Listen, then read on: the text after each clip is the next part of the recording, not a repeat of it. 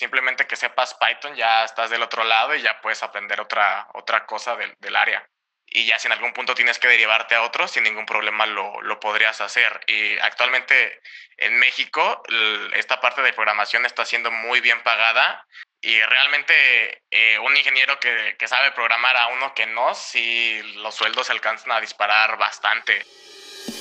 Bienvenidos a su podcast favorito de la semana, Aerospace Podcast, donde hablaremos acerca de tecnología e innovación en la industria aeroespacial, creando los cimientos para llevar a México al espacio. Hola, ¿qué tal? Buenas tardes a toda la comunidad Aerospace. Mi nombre es Edric Uribe, soy ingeniero aeroespacial por parte de la Universidad Autónoma de Baja California. Soy visionario y emprendedor desde hace más de ocho años. Formo parte de un grupo de profesionistas fundadores de Aerospace Cluster y recientemente también fundadores de Aerospace Group, una iniciativa por parte de varios microempresarios desarrollando cursos y eventos masivos de cohetería experimental, una plataforma de e-learning para temas aeroespaciales, de simulación y disciplinas tecnológicas y mucho más.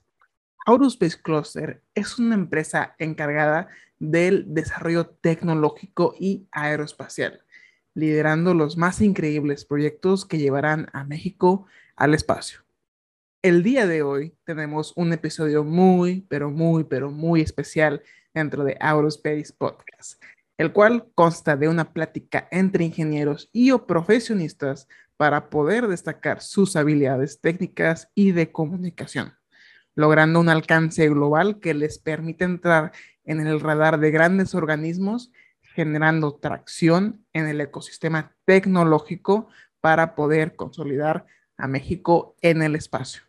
Nos acompaña desde León, Guanajuato, Juan Carlos Morales, co-host del programa, para darle un poco de sazón a este episodio número 17 de Aerospace Podcast. Es ingeniero mecatrónico por parte del Tecnológico de Monterrey, es apasionado por la robótica y los negocios. ¿Qué tal, Juan Carlos? ¿Cómo te encuentras? Muy bien, ¿eh? Todo por acá, qué emoción. Nunca pensé llegar tan lejos. ¿Por qué lo dices? No, pues obviamente hemos pasado por varias cosas, dimes y diretes, y pues la verdad ha sido una, una súper, súper, súper travesía, ¿no? Con estudiantes que se han ido a Rusia, ahorita nuestro invitadazo que también nos va a platicar todas sus experiencias, y, y, y pues más que nada pues que nos platique de primera mano cómo él lo hace y cómo podemos llegar a, a pues vivir la vida desde su perspectiva. Así es, así es. Excelente, Juan Carlos, qué bueno que estás muy bien. Y pues tenemos aquí un invitado muy especial que ahorita vamos a leer y platicarles de todo lo que ha hecho. Eh, también tenemos la participación del segundo programa en Aurospace Podcast, aquí a, Luis Fernando. Desafortunadamente para este episodio, Luis nos va a acompañar únicamente como espectador, dado que va a empezar a desarrollar diferentes temáticas y diferentes iniciativas para que este podcast siga creciendo. Pero no le hacemos menos y le hacemos una cálida bienvenida al equipo de trabajo, a Luis Monroy, al programa. Primero que nada, agradeciendo a todos nuestros colaboradores de este programa y a nuestros aliados estratégicos, como lo es el Clúster Aeroespacial de Baja California, por prestarnos las instalaciones para poder grabar este episodio, también a la Universidad Autónoma de Baja California por ser pionera en temas aeroespaciales en México. Sin más preámbulo, me gustaría presentarles, Juan Carlos y Luis, a una persona que está por poner el nombre de México muy, pero muy en alto cuenta con una participación por parte de la NASA en la Space Apps Challenge 2019, desarrollando un videojuego sobre concientización acerca de la basura espacial. Desarrollo de diferentes proyectos de picosatélites educativos en la parte mecánica y electrónica, así como ganador y participante en diferentes universidades como la UNAM y el IPN. Es también miembro de la Asociación Civil Spectro como divulgador científico activo. es ganador de la convocatoria de la Agencia Espacial Mexicana, AEM, por sus siglas, versus COVID, donde se usó tecnología satelital para la creación de teleconsultorios para las zonas marginadas y de difícil acceso. Por otra parte, Juan Carlos ha sido invitado a la conferencia en la Cámara de Diputados sobre la implementación del Tratado Ultraterrestre para México en 2020.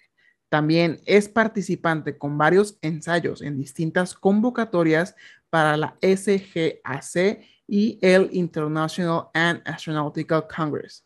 Y por último, pero no menos importante, Juan Carlos, es desarrollador y programador de código abierto de monitoreo satelital tipo en Google para GSOC en colaboración con aerospacesearch.net y la Universidad Carlos III en España.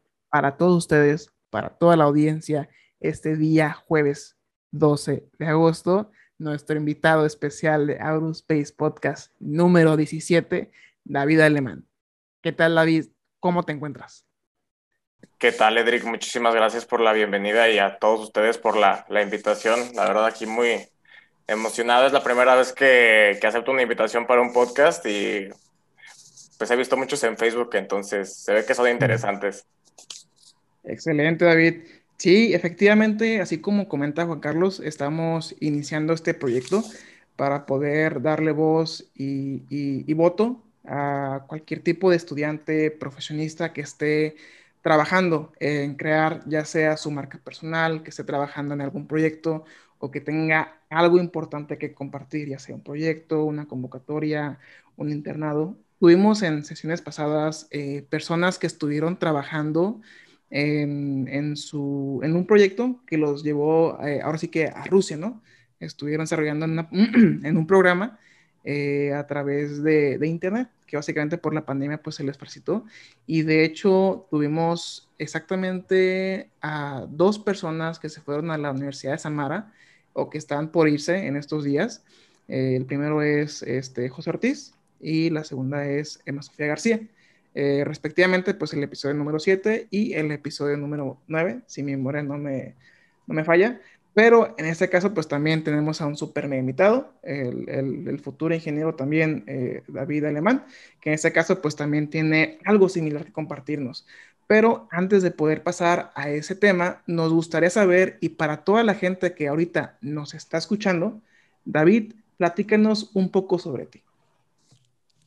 Claro que sí, Juan, eh, perdón, Edric. Eh, ¿Quieres que te platique toda mi semblanza? ¿Cómo llegué al mundo aeroespacial? Vamos a empezar eh, un poquito de ti, algunos hobbies. Eh, ¿Por qué decidiste estudiar la ingeniería este, que actualmente estás estudiando? Y posteriormente, ¿en qué te gustaría especializarte? ¿Va? Ah, ok, wow. De hecho, ya estoy haciendo la, la especialidad, estoy en diseño y, y, construcción. Pues ya es que ya casi salgo, ya estoy en, en séptimo semestre de, ingeniería aeronáutica en el Politécnico Nacional. Entonces ya, ya voy por ahí de salida.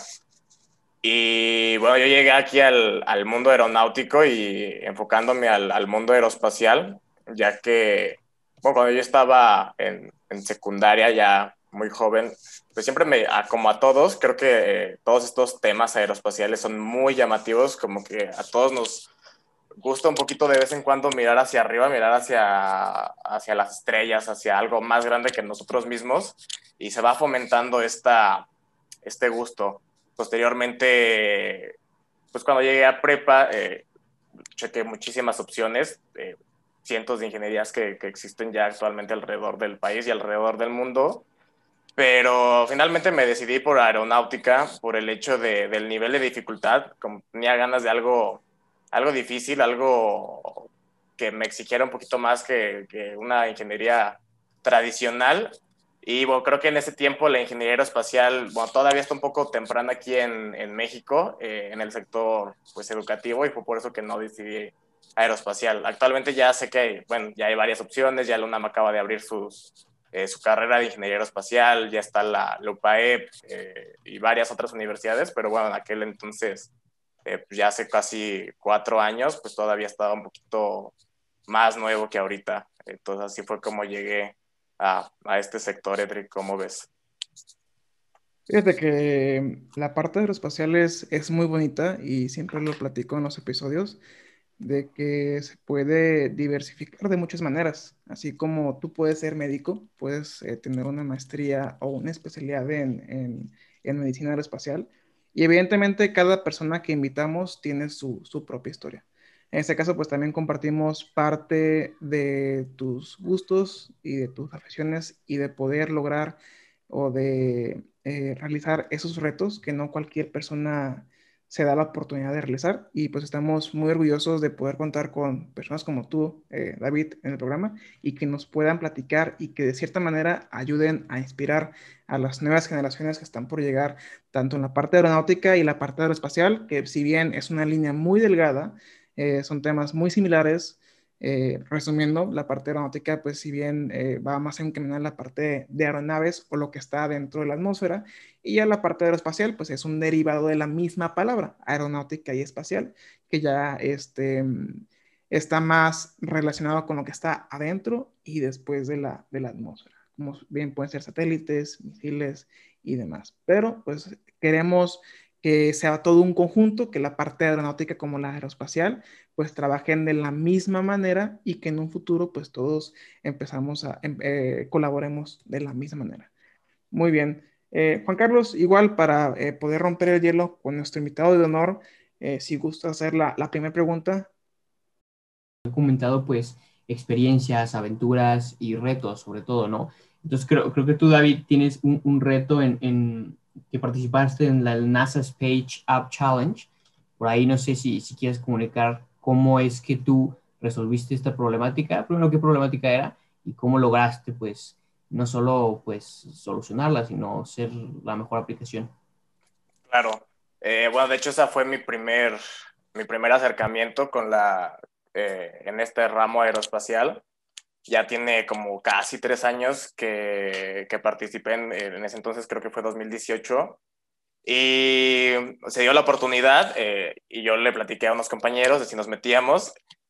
Fue un poquito complicado porque, bueno, en ese entonces yo estaba en segundo semestre y obviamente es, es muy temprano como para que tú te des una idea de cómo desarrollar ese tipo de, de proyectos, pero igual eh, nada más íbamos como equipo, creo que eran de hasta cinco personas y ya hay gente que venía trabajando meses atrás, eh, que la convocatoria sale, ya más o menos sabe de qué trabajar, pero nosotros recuerdo que llegamos eh, ese día con todos, cada, me acuerdo que había muchísimas mesas, cada quien con su computadora y, y pues nada, nada más estábamos él y yo, todos los equipos que ya se habían preparado de meses anteriores y nos tocó eh, pues romper el hielo y buscar a ver qué otros integrantes podíamos encontrar para desarrollar el proyecto. De hecho, en ese entonces ni siquiera teníamos, solo, simplemente fuimos para ver eh, qué podíamos hacer ya estando ahí, porque pues no teníamos clara la idea de qué íbamos a desarrollar, pero ya estando ahí se nos unieron otros tres chavos, en ese entonces este Joshua, eh, de nuestra misma universidad, eh, ya él ya estaba creo que en octavo semestre, y otros dos chavos que eran de economía, si mal no recuerdo pero bueno, ellos se metieron a nuestro equipo y literalmente nos, eh, nos dijeron que iban a ir a, creo que la clásica de, de, que iban a ir por algo y jamás regresaron, ¿no? Entonces nos quedamos nosotros eh, tres solos y decidimos enfocarnos en la parte de la basura espacial. Había muchos temas, eh, en ese entonces decidimos enfocarnos a, a la basura espacial y bueno, desarrollamos un videojuego donde pues, se podría concientizar un poquito a, a, la población, a generaciones tempranas, eh, de realmente que es un problema que, bueno, no se ve, eh, no se ve a simple vista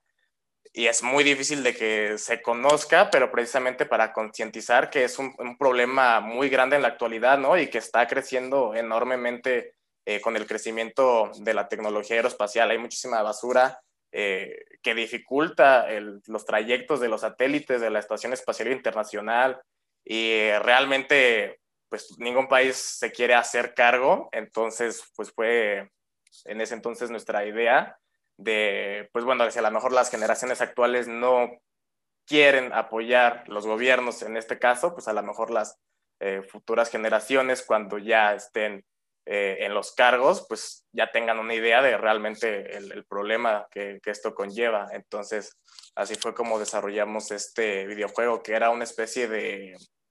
Ah, mm, no sé cómo, cómo se llama el, juego que... Bueno, era, era una nave y le ibas disparando a los restos de satélite que iban apareciendo y ibas colectando puntos y diferentes cosas. Hay un juego clásico similar eh, que no recuerdo cómo se llama, pero claro, con, otros, con, otro, con otro tema, ¿verdad? Claro, un tipo de Space Invaders, ¿no? Ándale, creo que sí, sí así se llama. Sí, oye, y, y de esta experiencia, ¿cuál fue tu, tu, aprendizaje? O sea, ¿cómo cambió la vida alemana a partir de, pues, bueno, ver que, pues, con algo que tú conocías, ¿no? Y, y pues sabes muy bien cuál es la, la problemática que puede causar, ¿cómo, con este conocimiento, aplicándolo, pues cómo cambiaste a ser, pues, quién eres y, cómo te ayudó eso a potencializar tu, tu, desempeño en las diferentes convocatorias. Ok. Pues sí, fue un antes y un después eh, completamente eh, en mi vida, porque te digo, fue mi primer acercamiento al sector eh, ya como participante o pionero. Entonces, pues sí, obviamente no sabíamos ni qué hacer, pero muchas veces no, claro, vas a ir aprendiendo con el tiempo y todo, pero muchas veces lo que necesitas no es tanto experiencia o conocimiento, sino eh, tener el valor de, ponerte con gente que sabe y, ponerte a, ver, a aprender y a, a, desarrollar lo que puedas, ¿no? Y ya conforme ahí van desarrollándose las situaciones, pues vas agarrando todo lo demás, pero sí es el, es el primer paso que definitivamente tienes que dar. Excelente, David. Aquí tengo una preguntita y va más referente a tu eh, experiencia en la parte de picosatélites. Más o menos, ¿cómo fue tu, tus inicios en, esta, en este tipo de disciplina y cómo lo has estado desarrollando? Ok. Eh, primero fue bueno, precisamente eh, había un grupo estudiantil que se, en, en, universidad que se llama SABEC. Actualmente ya estamos tratando de formalizarla como una, una sociedad, eh, ya que tenemos un, un, pedido de desarrollo de software para una compañía que se llama Model, Modeling Mobility de control vehicular para carreteras. En ese entonces eh, el grupo estudiantil había sido fundado ya varios años atrás que yo entrara, pero una vez que participé en el, en el Space Up Challenge, eh, apliqué. Fue también pues un proceso, una convocatoria y posteriormente de, de ser aceptado, eh, ellos ya participaban en ciertas convocatorias, como por ejemplo eh, las más conocidas, CUSEI, la que tiene la, la propia UNAM de, de picosatélites. Y así fue como me fui adentrando en la parte de, de picosatélites. yo empecé en la parte de, de electrónica. En ese entonces pues no tenía nada de conocimiento de electrónica. Eh, uno de los chicos eh, que se llama Martín fue el que me estuvo instruyendo, que era el, el, líder de esa parte del sector, del área. Y ahí fue como eh, fui aprendiendo de la parte de, de electrónica, de, micro, perdón, de, de, electrónica. Y ya posteriormente fuimos desarrollando diferentes picos satélites cada vez más grandes, diferentes, para diferentes pues necesidades o sectores convocatorias y actualmente estamos desarrollando un, globo sonda para recopilación de datos atmosféricos, que es el, el, proyecto que actualmente también tenemos. Pero sí, básicamente la parte de picosatélites no es más que una carga útil eh, de sensores que lo elevas a cierta altura para recoger ciertos datos que los vas a ocupar después, dependiendo de cuál sea el objetivo. Y claro, de aquí se deriva ya un poquito de, de toda la rama eh, aeroespacial, de cómo eh, llegar a esa carga útil a cierta altura, cómo recoger los datos, cómo recoger la cara, cómo va a aterrizar y todo lo demás. Pero fue así como, como entré a este grupo. Excelente, David. Oye, fíjate que tocaste un tema muy importante y que me llamó la atención. Usualmente este tipo de tecnologías se han estado llevando a cabo años años por diferencia de nuestro, nuestro queridísimo México. No estoy seguro en qué años, pero supongo yo que es tecnología de los ochentas. Allá este inició, si no mal recuerdo, o el país que lo ha estado desarrollando de mejor manera ha sido Japón. Y a partir de Japón empezaron a desarrollarse muchos más eh, proyectos.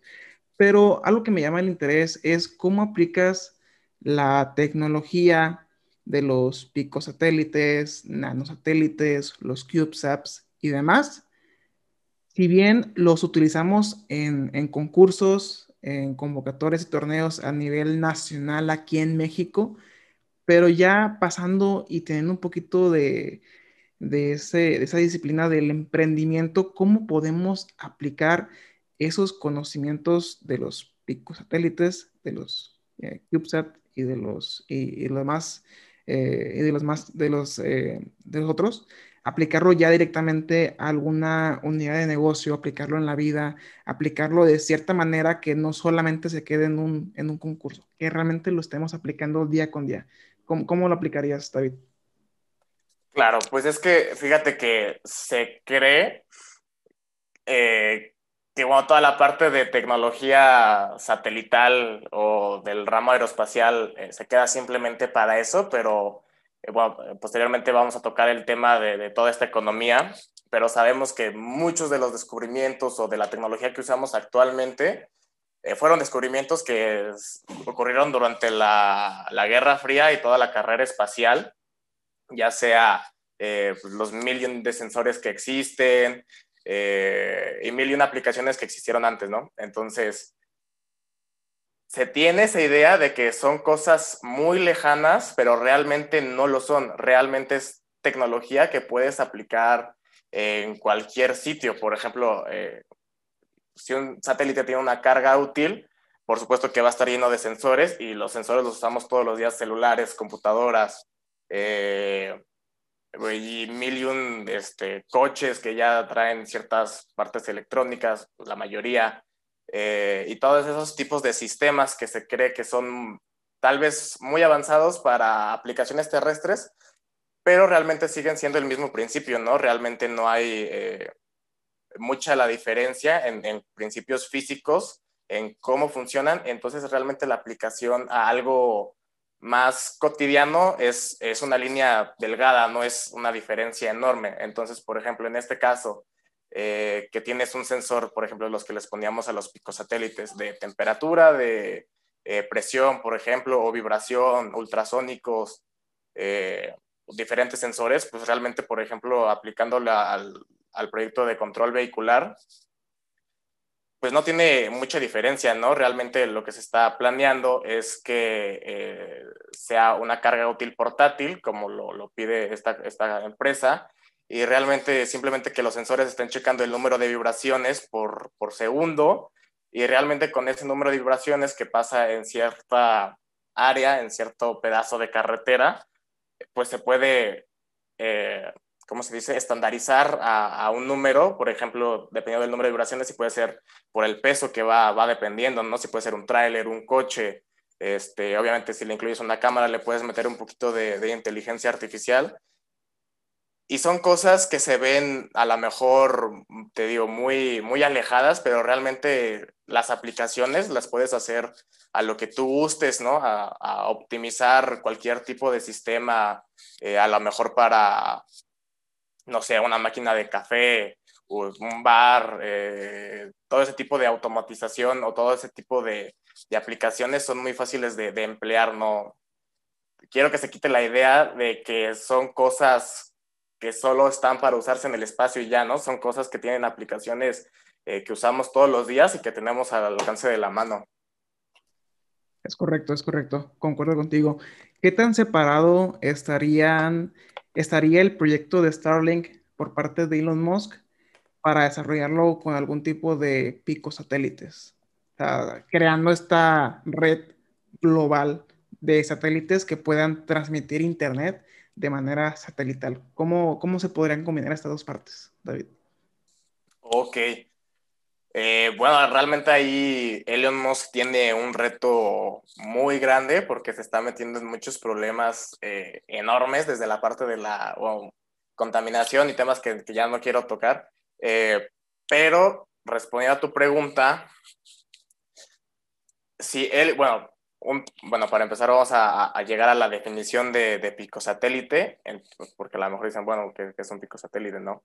Un pico satélite es eh, un satélite con ciertas propiedades. Lo más común es que es pequeño, y es de una masa baja. Entonces, eh, es un, un satélite em, parecido a un CubeSat, que son más conocidos, más popularmente conocidos, son de otra, un poquito diferentes, pero son finalmente satélites pequeños y ligeros, ¿no?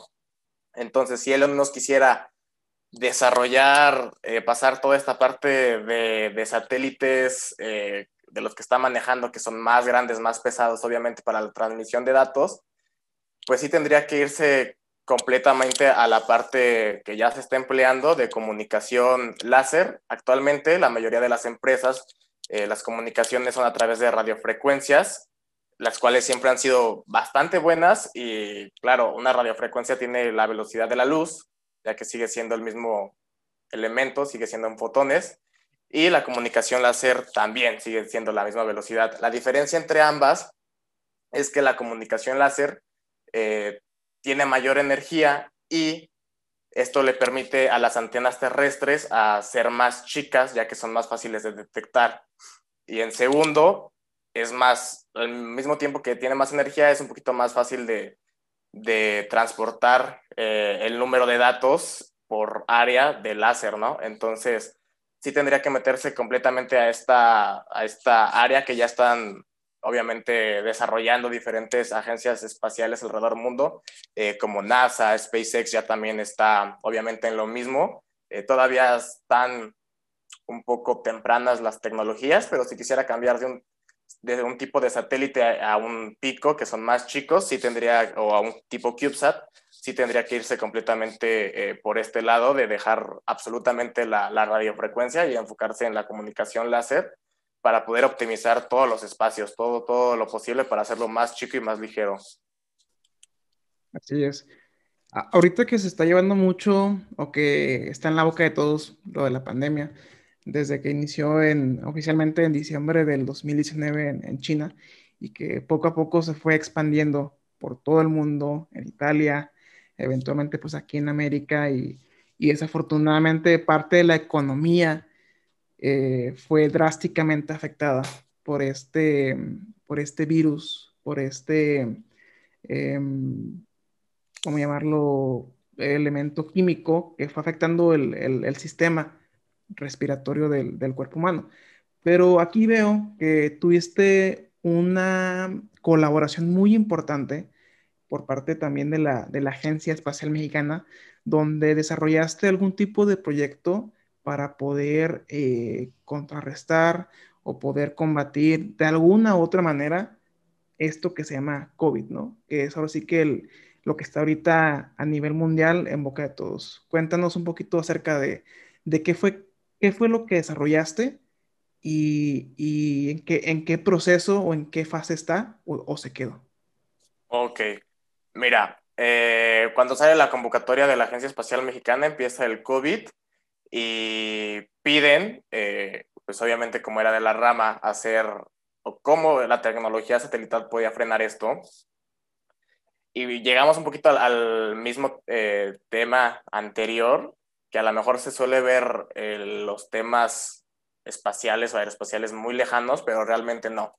Entonces, realmente yo dije, bueno, es una muy buena manera de empezar y yo dije, ok, realmente cómo eh, se va a poder frenar esta pandemia, ¿no? Pero llegamos a lo mismo, como básicamente es tecnología que usamos cotidianamente. Mi idea inicial que, que yo desarrollé, primero estuve completamente solo, la primera vez que eh, en la primer, bueno, solo fue una convocatoria, pero en mi primera idea eh, en la que pues, estuve yo solo fue crear una aplicación en la cual si tú te estabas cercano a alguien con COVID, esta, esta aplicación te haría saberlo, obviamente que fuera una persona que no conocieses, a través de, de ahorita lo voy a comentar, y posteriormente poner un poquito más de cuidado.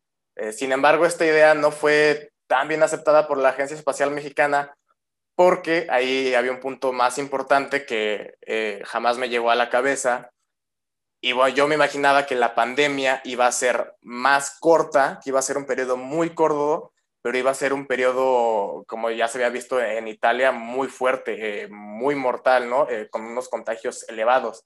Entonces, conforme fue pasando la pandemia, realmente me di cuenta y nos dimos cuenta que la pandemia no iba a ser, eh, claro, es, una, es un virus muy fuerte, pero creo que todos hemos estado expuestos al virus en algún punto y, no es seguro de que si estás expuesto te vayas a contagiar. Entonces, eh, realmente el nivel de contagio no es tan alto como se esperaba, sin embargo, sí ha sido algo muy largo hablando de tiempo. Entonces, la aplicación que yo estaba desarrollando era eh, que, por ejemplo, si tú ibas al, al súper, por ejemplo, un día martes, eh, al momento de llegar a tu casa, eh, todo tranquilo y te llega una alerta, oye, estuviste en contacto con cierta persona con COVID, este, pues aíslate, ¿no? Toma tus precauciones. Y esta aplicación iba a saber precisamente, porque se iba a estar llevando un registro diario eh, con un cuestionario y con ciertos datos eh, psicométricos, eh, perdón, los que son recopilados por diferentes aparatos, como ya tienen los Apple Watch, como ya tienen los, bueno, muchísimos de los smartwatch que ya existen en el mercado. Entonces, cuando la aplicación detecta a través de este cuestionario y de estos datos recopilados de tu propio organismo, que llegaste al súper y tenías COVID, le avisa a todas las personas a través, obviamente, de, de GPS que estuvieron en ese mismo punto, en ese mismo horario eh, que estuviste expuesto, ¿no? Pero como te digo, realmente no fue, el, nivel de contagio no fue como se esperaba y esta idea eh, posteriormente se transformó a, eh, ahí me estuve en contacto con, a través después de esto, con una asociación que se llama Espectro, de la cual también formo parte. así fue como llegué con ellos y nos dimos cuenta que había una mejor aplicación completamente diferente el tema, pero fue la que finalmente se ejecutó, eh, se ejecutó pero era la creación de teleconsultorios para zonas eh, marginadas y rurales. Entonces, igual a través del mismo principio, eh, transmisión de datos e inteligencia artificial y recopilación de datos para ciertos sectores, y esto no es solo útil para actualmente en la pandemia, ¿no? Sino que también a mí me gustaría que en algún punto en el futuro los doctores, los médicos pasantes que son expuestos a zonas marginadas y rurales muy violentas, ya no tengan la necesidad de ir hasta allá, que ya exista cierta tecnología que lo pueda ayudar. Entonces, esta eh, práctica también llegaba a solucionar este problema. Igual era lo mismo, llegabas a, un pequeño espacio, un tipo cubículo, eh, sí, de, cierto tamaño, eh, con ciertos sensores, obviamente te podía tomar eh, temperatura, este, presión arterial, diferentes datos y a través de todos estos datos y del mismo cuestionario, que si te fijas es la misma eh, línea que se creaba en la aplicación que estaba desarrollando antes, eh, pues se podía dar un diagnóstico más o menos preciso de por lo menos saber hacia dónde iba la, idea o hacia dónde, si realmente qué tipo de enfermedad a través de estos síntomas tenía. Entonces así fue como se estuvo desarrollando. Eh, se propuso la idea, se aceptó, eh, se estuvo llevando a cabo y posteriormente eso ya se llevó a otra parte de la Agencia Espacial Mexicana, donde se estuvo desarrollando aparte. Y actualmente ya no tengo seguimiento del proyecto y te mentiría si te dijera realmente en qué concluyó, eh, pero al menos sí se estaba, en ese tiempo, cuando inició, sí se estaba desarrollando esta, esta parte, sí estaban interesados en poder aplicarlo, pero realmente ya no supe en qué, en qué finalizó. Oye, David, y platícanos un poquito acerca de tu parte de programación. ¿Qué tipo de recomendaciones pudieras darle a los estudiantes que ahorita están en ingeniería aeronáutica, ingeniería espacial, afortunadamente para bien para mal también, se les empieza a desarrollar un poquito en la parte de diseño, en la parte mecánica, eh, materiales, esfuerzos y demás, cosas que son fundamentales y muy importantes para el desarrollo de un ingeniero en el campo aeroespacial, pero también es importante hacer hincapié que en la parte de programación, el saber entender un código, un lenguaje de programación, en algún futuro va a ser más importante saber leer programación que entender y poder hablar inglés.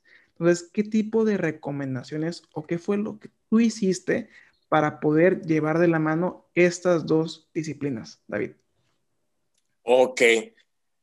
Mira, afortunadamente es, siento yo que hay mucha información en la web para aprender la mayoría de lenguajes de programación. Los más utilizados actualmente y el que está teniendo un éxito increíble es Python. Eh, bueno, también está C y muchísimos más. Realmente yo jamás pensé que me iba a meter mucho a esta parte de programación hasta hace unos pocos meses y yo lo veía muy lejano, pero realmente uno se da cuenta de la, de la importancia que, que, está teniendo y de la importancia, como tú mencionas, que va a tener eh, en un futuro no muy lejano.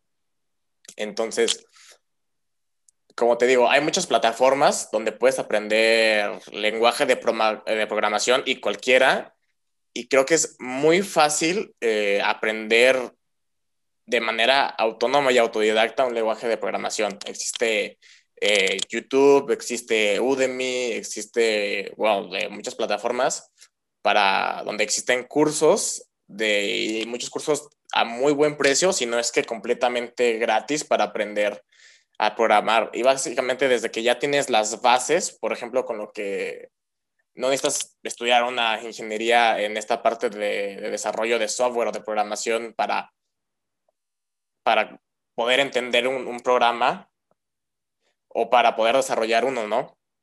Claro, eh, es una área de especialización completamente diferente y tiene sus pros y, contras llevarla, pero dentro de esta parte, eh, con lo poco que se lleva en ingeniería, yo creo que podría ser muy buenas bases para poder aprender completamente eh, a tu cuenta, ¿no? Ya que los lenguajes de programación sí van cambiando sus detalles como los, los propios eh, lenguajes de, de idiomas, eh, pero casi llegamos al mismo punto de que las bases son bastante similares. El, las, los ciclos, eh, toda la parte de cómo lees un código, cómo se ejecuta, pues sigue siendo el mismo, ¿no? De principio eh, bueno, de, de, arriba hacia abajo, eh, todos los ciclos if, eh, while, todo, todo viene siendo muy parecido, ya son ciertos detalles o ciertas ventajas y desventajas que tiene ya cada lenguaje de programación, pero realmente con lo que se enseña en universidad y si no llevan esa parte de programación en universidad en alguna ingeniería, igual se puede, hay cursos que, que, yo he visto que me he topado en YouTube que viene cómo programar desde cero. Y básicamente una vez que agarras las bases puedes aprender cualquier lenguaje de programación completamente bien y barato, si no es que gratis. Y obviamente la práctica hace el maestro y vas a tener que eh, moverle mucho el teclado, pero no es algo difícil como aprender otro tipo de, de softwares o de habilidades que, que, hay que desarrollar.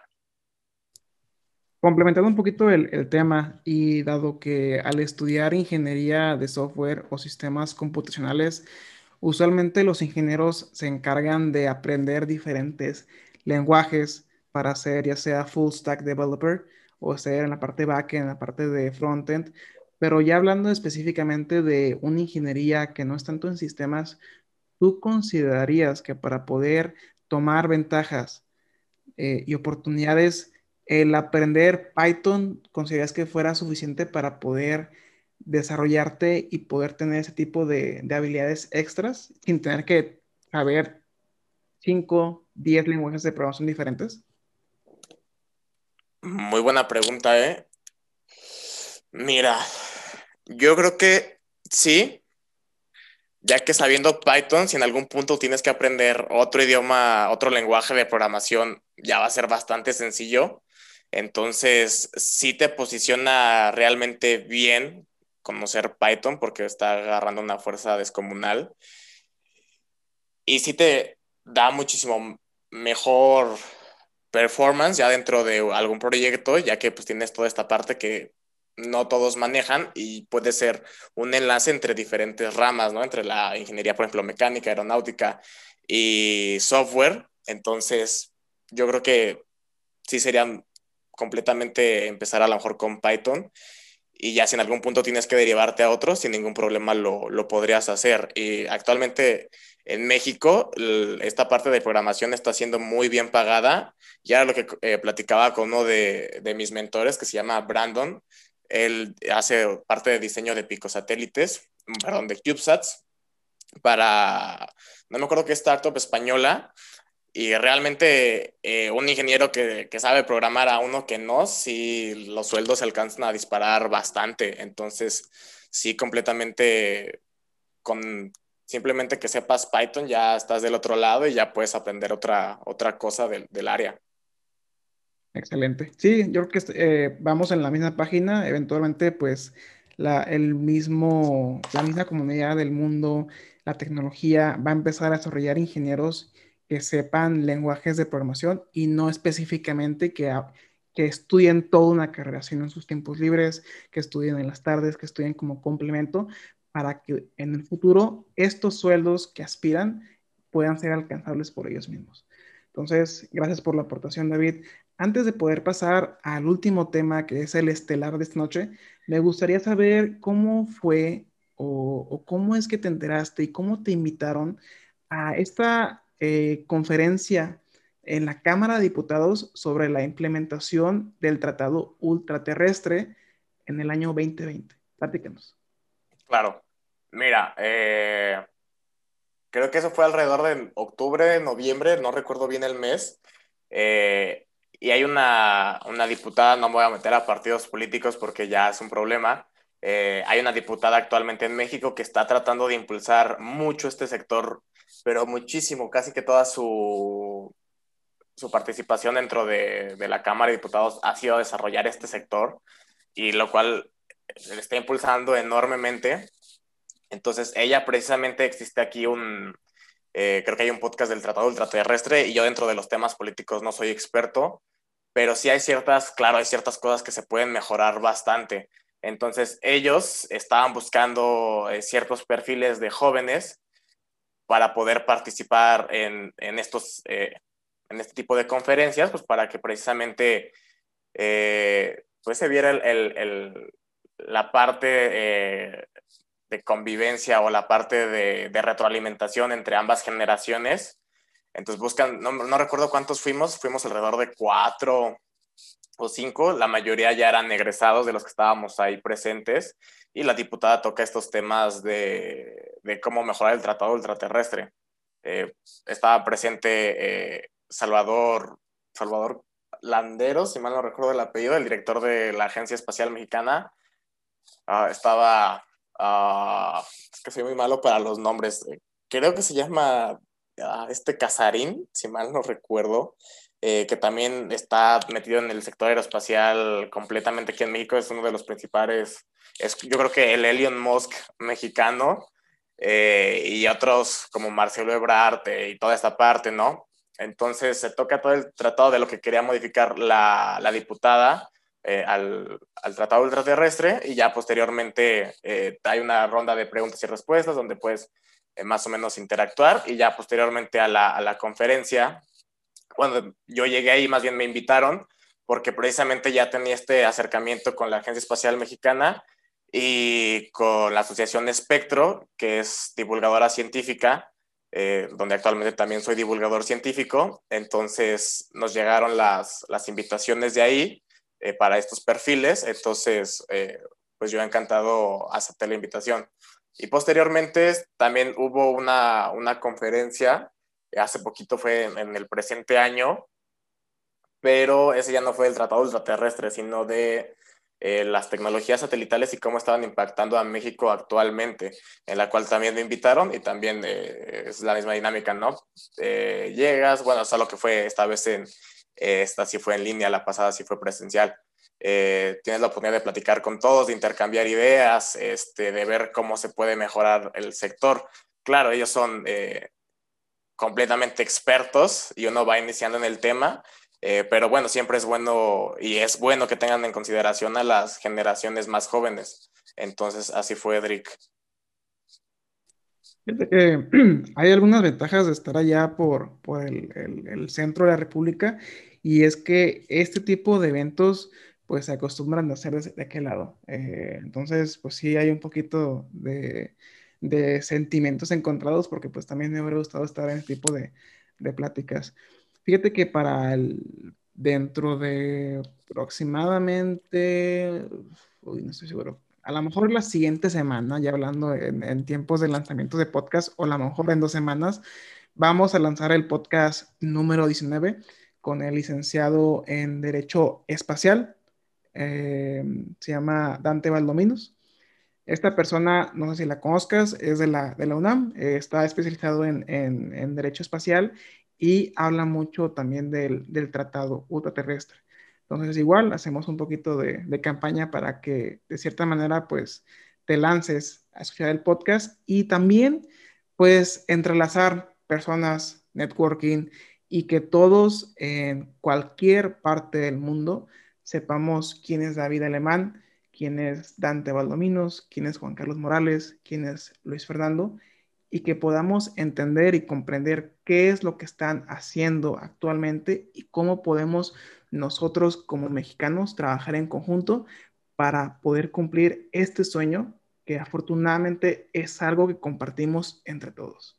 Y tenemos que trabajar todos juntos para llegar a este objetivo si estamos en Tijuana, si estamos en León, si estamos en, en la ciudad o si estamos en Querétaro. Entonces, David, vamos a pasar al tema estelar de esta noche y por lo cual nos contactaste para darle un poco de difusión y un poco de ayuda. Entonces, platícanos un poquito, si puede ser lo más minucioso posible para que el mensaje pueda ser llevado de la mejor manera acerca de cómo fuiste seleccionado y cómo vas a ser participante del International Air and Space Program de la NASA. Claro que sí, Edric. Mira, aquí en México hay dos agencias espaciales, eh, la Agencia Espacial Mexicana y AEXA. Son, eh, bueno, eh, fueron fundadas casi en los mismos años. AEXA es un poco más vieja y ahí hubo ciertos problemas, por lo cual se dividieron en dos. Si lo pudiéramos comparar hacia Estados Unidos, obviamente más chicas, la AEM, la Agencia Espacial Mexicana, vendría siendo como NASA, la parte gubernamental, y AEXA vendría siendo como SpaceX, una agencia espacial completamente eh, privada y, bueno, con otros objetivos, claro. Entonces, uno como latinoamericano o al menos como mexicano no tiene, así como para conseguir empleo en Estados Unidos o para eh, llegar a NASA es, muy difícil, porque realmente como, cómo llegas, ¿no? Es una eh, eh, es una distancia y, una cosa enorme. Entonces, actualmente en México solo hay dos opciones que vendrían siendo las convocatorias de AEXA y las convocatorias de la Agencia Espacial Mexicana. Cada una tiene las, las suyas con algunas diferencias, pero eh, básicamente van encaminadas a lo mismo, ¿no? A capacitar estudiantes a diferentes agencias espaciales, algunas de ellas a NASA, y con sus diferencias cada una, ¿verdad? Entonces, bueno, la Agencia Espacial Mexicana, hasta donde yo tengo entendido, selecciona dos estudiantes eh, cada, al menos cada año para ir a una estación de investigación y a EXA selecciona a 60 estudiantes, pero alrededor del mundo.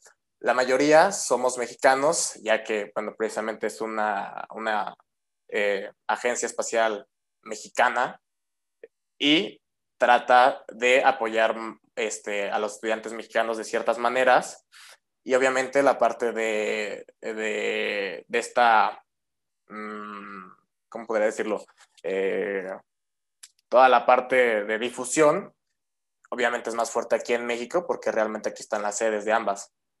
Entonces, eh, en este caso, eh, AEXA crea la computatoria alrededor de 2015 es un programa que se lleva a cabo en, Alabama, en diferentes eh, centros. Uno de ellos es en Centro Marshall.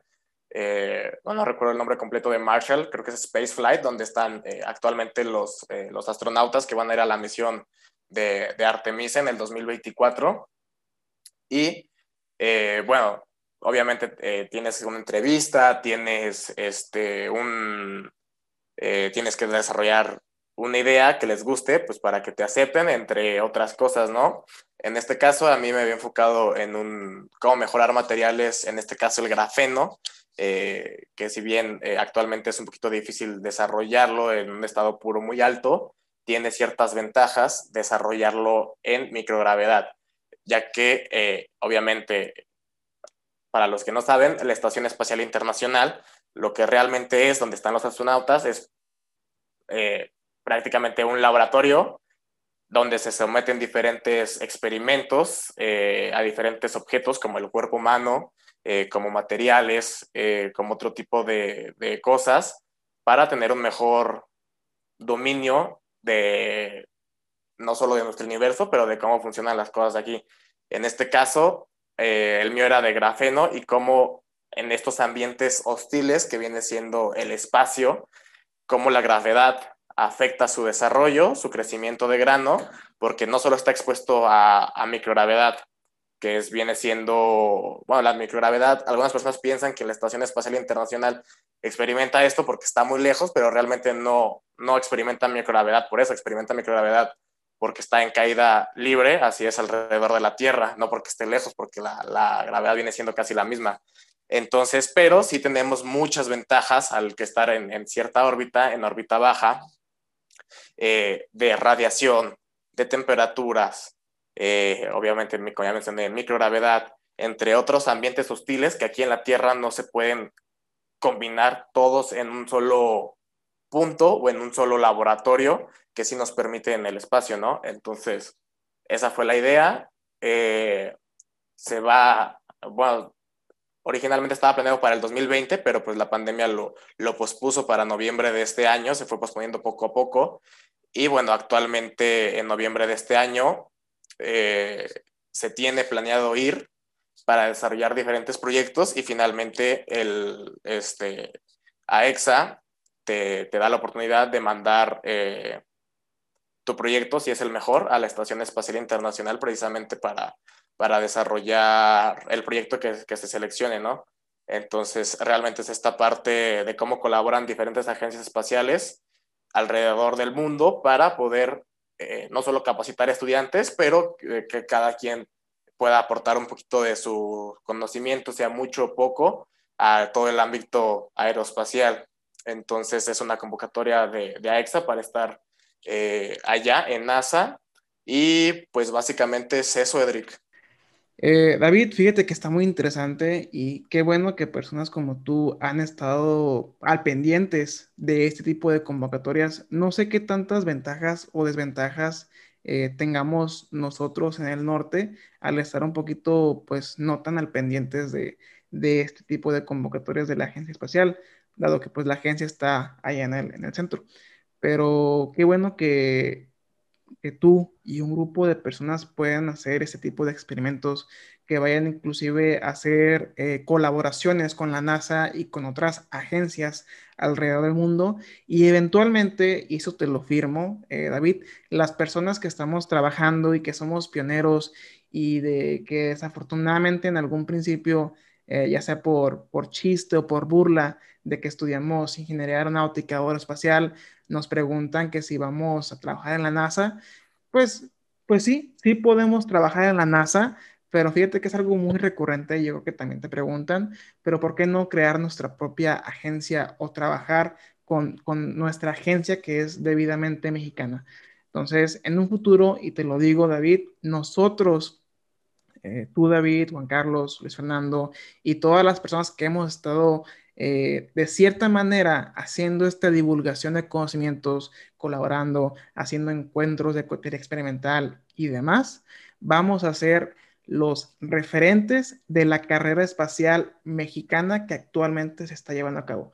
Que si bien no estamos al mismo nivel, no estamos al mismo tiempo o a la misma velocidad que otros países, pero eventualmente como si fuera una montaña, vamos a agarrar esta bolita de nieve que, se, que va a ir creciendo y creciendo y creciendo y que eventualmente más personas se van a ir sumando a, esta, este objetivo, a esta trayectoria.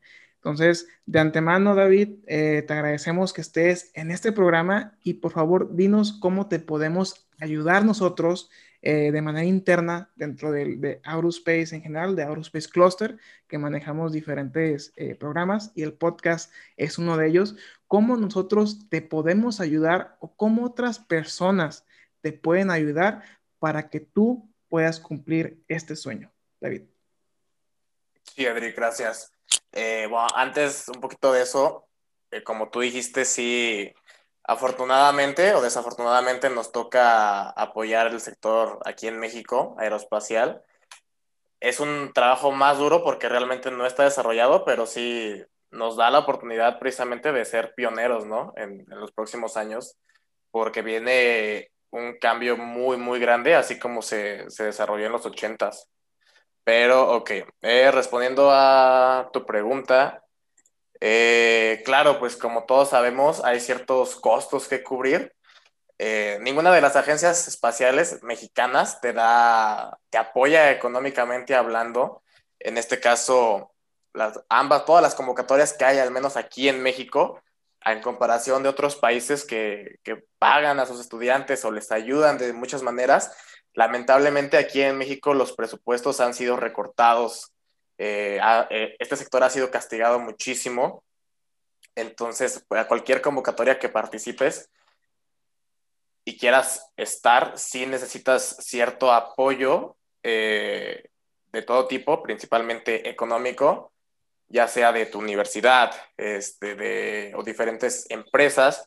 En este caso, yo ya había recurrido con CONACIT y con otra empresa de astronáutica aquí en México, las cuales ya me habían proporcionado los patrocinios, afortunadamente, pero en eso, bueno, ya estaba el COVID, pero en eso, pum, eh, ocurrieron otras series de factores que lamentablemente me tuvieron que eh, decir, bueno, o te puedes esperar tal vez algunos años a ver si se recupera todo esto, o te toca la opción de pues de buscar otras opciones.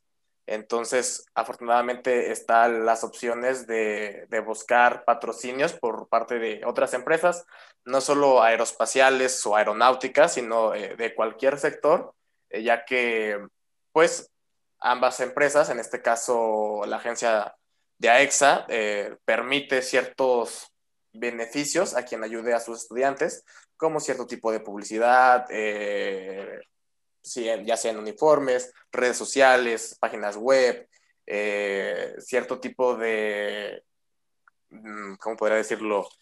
De mm, tal vez no apoyos, pero más bien de ser reconocidos como colaboradores, no solo de, la agencia mexicana, sino de, de, NASA, de que se está apoyando a este tipo de estudiantes.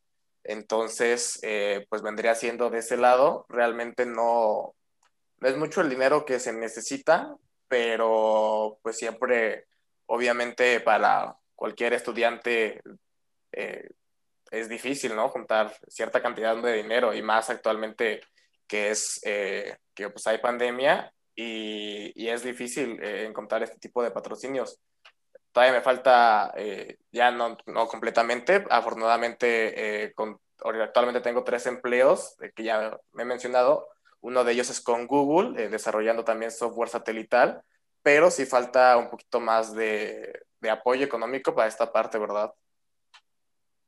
Muy bien, David. Pues ten por seguro que lo que podamos hacer para poder conectarte con aquellos empresarios o con aquellas empresas y que de cierta manera tú puedas presentarles este proyecto y que les llame la atención para que apoyen a un mexicano a poder cumplir su sueño, lo vamos a hacer. Y es parte de esta colaboración que estamos haciendo para que en algún futuro, si tú tienes la posibilidad, ya en algunos años, de apoyar a otros mexicanos a que también puedan cumplir sus objetivos y de que más gente se sume a este barco, pues adelante. Lo vamos a hacer si por nuestra causa hacemos que México crezca, vamos a estar al pendientes de cada uno de nuestros compañeros. Entonces, David, muchas gracias. gracias. por, la, por, la, por la entrevista, gracias por compartirnos parte de tu vida, eh, tus proyectos, tus habilidades y también, eh, pues nosotros eh, te agradecemos porque te hayas abierto de manera, pues muy transparentemente nos enviaste un correo solicitando ayuda y, yo creo que en el pedir pues también está el dar. Eh, como te comento, vamos a hacer lo posible para poder conectarte con las personas correctas y pues vamos eh, partiendo de eso para que en el futuro pues eh, David Alemán también pase la historia y que sea inmortalizado de las pocas personas mexicanas que han aportado al desarrollo espacial mexicano. David. Claro, Eric. De hecho, ¿sabes quién estaba pensando que podría estar bastante interesado en esto? El propio Remix, ¿no? Que también, eh, hermano también de escuela de proyectos y todo, es, eh, yo creo que podría él estar bastante, bastante interesado. No sé si le puedas comentar, porque pues, como te digo, ¿no? A veces uno cómo llega, cómo se contacta con alguien o con empresas, como es un poco difícil, ¿no? A veces esa, esa parte del contacto. Yo creo que lo más difícil es comenzar y una vez que agarres un poquito de, de momentum es cuando ya las cosas empiezan a dar de manera un poquito más fácil. Por supuesto, lo vamos a contactar y ver si él, eh, dentro de sus eh, disponibilidades él, puede apoyarte, David. Vamos a pasar a la sección de preguntas rápidas, la sección favorita de, de Juan Carlos. En este caso serían preguntas muy generales para conocerte un poquito más, David. Y empezamos con la número uno. ¿Cuál sería tu comida favorita? Ah, los tacos, por supuesto. Sí, no, no. No hay mejor comida que, un taco. Eh, de todos los ¿Cuáles tacos? ¿Cuáles? De cuál, mira, yo creo que mis tacos favoritos, un, taco clásico, un taco de bistec, tal vez machitos, cilantro, cebolla y salsa verde y dos limones, tal cual. Yo creo que no hay mejor comida que, eso en el mundo. Muy bien. ¿Cuál sería tu película o serie favorita o una que recomendarías aquí a la audiencia? Ok, mira, una que me gusta muchísimo, a mí me encanta la ciencia ficción. Hay una que está en Netflix que se llama Carbón Alterado o como está Altered Carbon. Muy buena serie, muy futurista porque toma, toca temas que realmente se están trabajando actualmente para que existan en el futuro. Entonces toca estos temas como de inmortalidad, este, eh, cómo se distancian las clases sociales ricas y pobres, eh, y le añaden un poquito de suspenso y un caso ahí este, de drama, que es una serie, la primera temporada es para mí una obra de arte. La segunda temporada no vale la pena verla, pero la primera temporada a todo mundo se la recomiendo.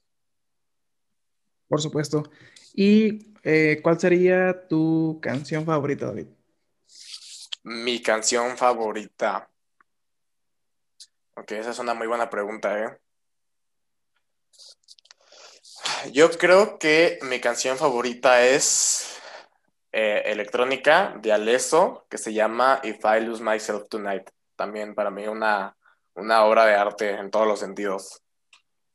Muy bien, ya para terminar con mis preguntas generales, eh, si tu vida fuera sacada de un libro, ¿cómo se llamaría ese libro? A ver, déjame pensar.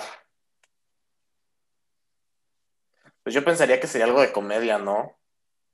Algo de ese estilo, más aquí en México. Se llamaría algo así como... Mm, no sé, las aventuras de David Alemán en México. Algo por el estilo. Algo clásico. Muy buen título. Pues Juan Carlos, te cedo la palabra para hacer tu ronda de preguntas rápidas. Sí, bro. A mí me gustaría saber eh, eh, cuál, cuál ha sido tu mayor motivación. O sea, pues creo yo que al, al poder generar tantas, tantos logros, tantos este, pues aventuras y buenas anécdotas que contar. ¿Cuál ha sido la motivación o lo que te alienta cada día para poder hacer esto y más? Ok, pues simplemente el hecho de, de querer posicionar a los estudiantes mexicanos y a México como pioneros y que sea un referente próximamente como, como sector aeroespacial, ¿no? Realmente la motivación va más allá de, mi propia persona o, de mi mundo cercano y va un poquito a, poder apoyar a México en este, en este sector.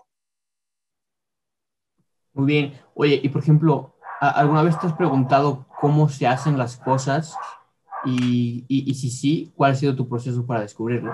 O sea, de que, no sé, cómo se hace un pastel de limón y te investigas, o cómo se hace la los motores para los cohetes con oxígeno y metano, ¿no? Por ejemplo, este, ¿cuál es tu proceso para descubrir las cosas?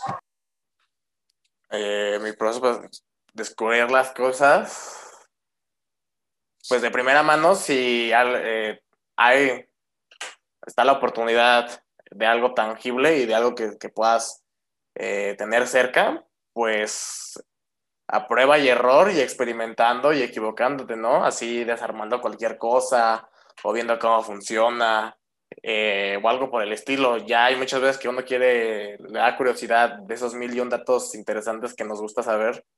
Eh, pues no hay otra mejor fuente que el propio Internet, ¿no? Claro, con buenas fuentes y referencias, pero el Internet yo creo que puedes encontrar cualquier cosa para aprender.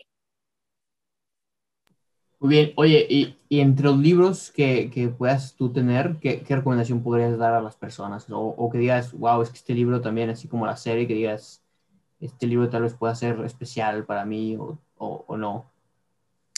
Sí, mira, el, como digo, me encanta la ciencia ficción, también me encanta la mitología griega, me acuerdo que unos que leí de niño se llama los de Percy Jackson, buenísimos libros, como me encantaron, y hace poquito finalmente terminé otra saga por el estilo que se llama Pitacus Lore, que la película y el primer libro se llaman Soy el número 4.